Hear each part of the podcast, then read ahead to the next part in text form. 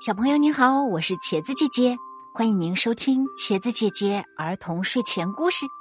接下来一起来听故事《永远的糊涂虫》。故事作者王卫。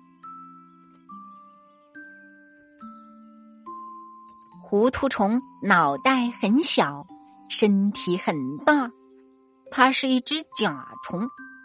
它有时住在篮子里。有时住在鞋子里，有时住在口袋里，因为太糊涂了，他老是搞不清自己应该住在哪里。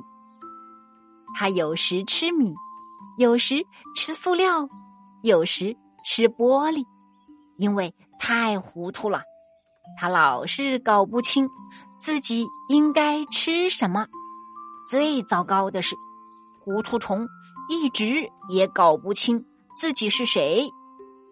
他看到鸡就想：“哦，也许我是一只鸡。”他就去跟鸡一起吃稻谷，可是却差一点点被鸡吃掉。这天，他看到兔子。哦，对了，想起来了，我是一只兔子。于是。他跟着兔子跑，但他却被兔子甩得远远的，还跌了个大跟斗。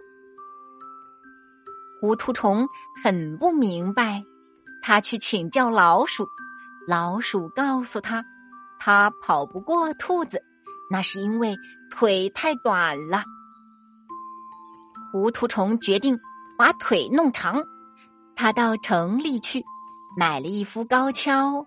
笨手笨脚的踩着高跷往回走，这回腿是变长了，可走的却更慢了。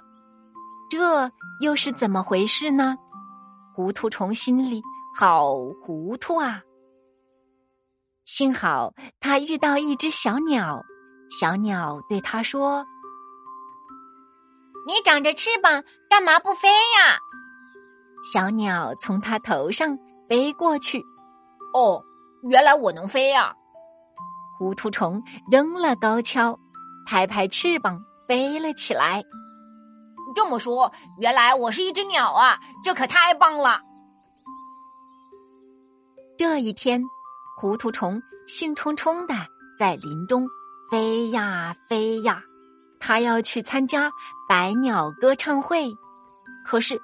百鸟歌唱会却不让他参加，人家不让他当鸟，他真是伤透了心呐。糊涂虫趴在枝头上哭了，哼哼，没人要我呀，哼哼，没人要我呀，哼。树上还有几个虫子。见他这么难过，就来劝他。